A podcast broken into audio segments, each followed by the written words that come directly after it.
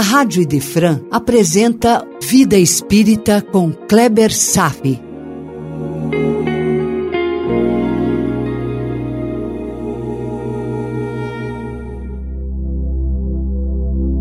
Os Mensageiros, capítulo 22 Os que Dormem, parte 1 Meu caríssimo irmão, às vezes questiono o porquê de estarmos todos os dias nos comunicando por esse canal. Penso em meus princípios e valores, penso nas minhas crenças e na força da minha fé. Muitas vezes eu não encontro ressonância dentro da minha alma. Às vezes eu me sinto mais um espectador à espera de uma palavra que me traga algum sentido e que me dê força moral para lutar e sair da minha zona de conforto que eu construí ao longo de muito, muito, muito tempo. Milhares de anos, para ser mais preciso. No nosso encontro anterior, ensaiamos a demonstração mais explícita de quem somos. Não todos, mas a maioria, que vive mergulhado no mundo criado pela ilusão da matéria, lutando e se engalfinhando por um torrão de terra, um prato de comida e um passaporte para os prazeres que nos enchem de alegria, mas que não nos conferem a tão desejada felicidade. Então, entorpecidos pelo mundo e por decisão pessoal também, criamos uma perturbação psíquica, quase de demência, quando, a partir de retorno à espiritualidade, resvalamos nos abismos da perturbação da passagem. Uma viagem que poderia durar algumas poucas horas, mas que muitos, muitos mesmos, se demoram por meses até muitos anos. O que acontece nessa perturbação é semelhante ao pesadelo que não tem fim.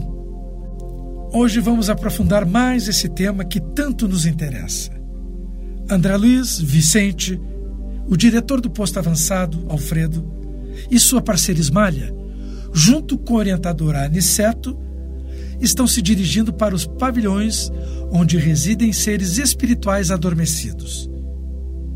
Mas para André e Vicente, será mais do que isso. Será um encontro com uma revelação surpreendente demais. Será das primeiras vezes que irão se chocar com a triste realidade de milhões e milhões de seres de nosso mundo. O que mais choca afora o estado em que já se encontram. É a quantidade deles. Nas palavras de Alfredo, abre aspas, estamos no centro dos pavilhões a que se recolhem irmãos ainda adormecidos. Temos aqui, presentemente, quase dois mil. Repare que Alfredo fala no plural, pavilhões. E repare que estamos falando de apenas um posto avançado dentre milhares de postos similares ao redor do globo. E tem mais, abre aspas. Aqui permanecem, com a benção do abrigo, alguns milhões dos nossos irmãos que ainda dormem. Isso mesmo que você ouviu. Apenas um posto e já alberga milhões de seres que vivem no torpor da morte e ainda não acordaram dessa perturbação. Milhões, meu irmão, milhões. Mesmo de forma sutil, André Luiz não deixa de nos fornecer uma informação extremamente relevante. Milhões nesse posto. Então, estão albergados em todos os postos de natureza semelhante ao redor do planeta? Quantos? Quantos? Não temos estimativa. Então pergunte, meu irmão, que se esse número expressivo já está albergado, recebendo assistência, quantos e quantos ainda não estão recebendo assistência, espalhados pelos umbrais, espalhados pelas regiões de subcrosta? Somos nós, meu irmão, milhões a bilhões de espíritos que dormem.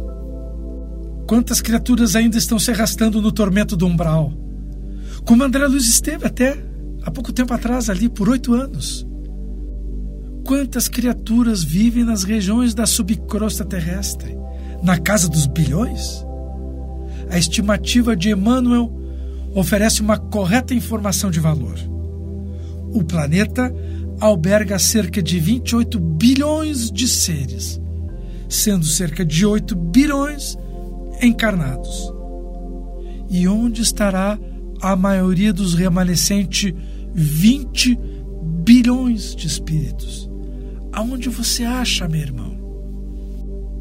Pode ser muito difícil cair na real, ouvir as declarações dos espíritos que por vários caminhos nos fazem enxergar esses números, impressionantes informações. Há vários tipos de adormecimento. Estamos constatando no capítulo uma das formas de adormecimento. Mas o capítulo apenas abre uma pequena brecha para não nos chocar muito. O autor André Luiz fala com linguagem serena mas não deixa de mostrar seu espanto pelo que está observando. Estamos hoje aqui, meu irmão, reavaliando estas imagens, analisando detalhes e pormenores, para iniciarmos um novo entendimento sobre o que significa o mundo está doente. E aqui temos a liberdade de avaliar pela nossa consciência se fazemos parte dos que dormem ou dos que já despertaram. A porta é realmente estreita. Acordar para a verdade é despertar o nosso espírito.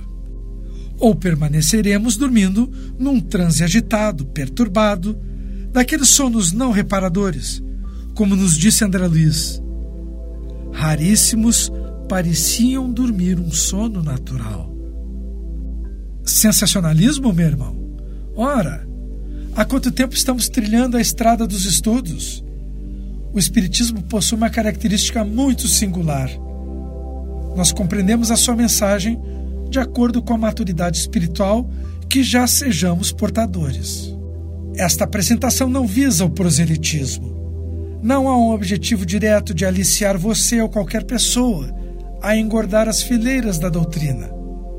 Porque há um tempo para tudo conforme nos ensinou o apóstolo Pedro. Aí ah, também porque não adianta você adquirir uma falsa convicção, baseada na simpatia, na amizade. A transformação moral não é transferida pelo estudo e pela conversa. Sempre haverá o momento da decisão pessoal. Um dia André Luiz nos disse que o encontro com o Mestre Jesus é peculiar, acontecendo no silêncio, o diálogo entre você e ele. Então, a doutrina espírita não tem o objetivo de fazer prosélitos. Ela é a fonte de esclarecimento, enquanto nós somos a nossa fonte de transformação, no tempo e no modo que quisermos. Nosso livre-arbítrio sempre deverá ser respeitado às vezes me vejo na posição de levar palavra a um amigo que desconhece a relevância da vida espiritual, mas tenho que me calar quando a porta está fechada. Afinal, eu tive o meu momento e eu fui respeitado.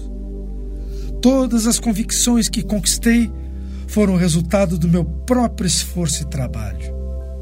E como fui respeitado em meu livre-arbítrio, também devo respeitar o do meu irmão e não deixaremos de ser irmãos por meras divergências. As informações do capítulo, quando lemos, nos chegam de forma suave, mas escondido nas sombras das letras está o produto dos estudos que estou oferecendo a você, que já nos acompanha há tanto tempo. Mesmo assim, permanece a sua total liberdade de questionar e construir suas próprias convicções. Na verdade, é isso justamente que se espera de nós. Um pequeno empurrão nos é permitido dar. O empurrão vem das informações, do conhecimento. Mas a decisão e a transformação sempre virão dos comportamentos novos que o bom discípulo passa a assumir. Ninguém vai se converter em santo num único dia. Aliás, Seria um absurdo pensar dessa forma. A caminhada para a felicidade eterna é lenta, progressiva e vai exigir muito empenho. Em nosso caminho serão depositados aos poucos os desafios do conhecimento e do amor. Da mesma forma que os espíritos elevados, deveremos conquistar uma gama enorme de aprendizagem em todas as áreas do conhecimento humano. Para espíritos puros, a conquista da perfeição em todas as direções. Jesus é um espírito puro. Construiu um planeta juntamente com a sua equipe de engenheiros cósmicos. Imagine o cabedal de conhecimentos para se construir um planeta. Eu não tenho conhecimento nem para construir uma casinha de cachorro. Então, meu irmão, o que está sendo revelado no capítulo não deve ser depositado na conta de sensacionalismo. É preciso frisar bem. O reconhecimento da situação dos seres espirituais deve sim ser levado a sério, pois nos leva a meditar sobre a nossa própria situação, a nos amadurecer um pouco mais, ter uma consciência um pouco mais ampliada de quem somos, a que nível já chegamos e visualizar a longa perspectiva de nossa jornada futura. Esse conhecimento sobre a latência do estado da maioria da humanidade já pode ser conscientizada por nós.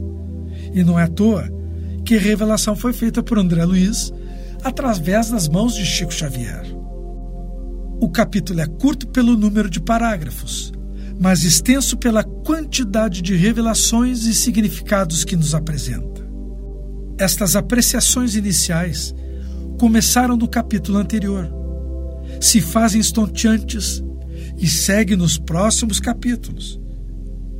Então, chegou o momento dos ensinos de André Luiz, que as revelações serão abundantes e constantes daqui para frente. O que estudamos até agora foi sobre a história pessoal dele. Mas daqui para frente será sobre a nossa própria história pessoal.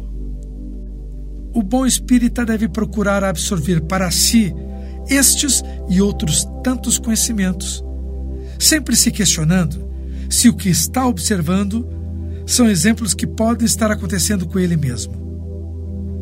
A prudência nesse sentido faz empurrar para longe toda a arrogância que costuma cegar o homem ignorante e desavisado. Por hoje era isso. Desejo paz a todos e até breve. A Rádio Idefran apresentou Vida Espírita com Kleber Safi.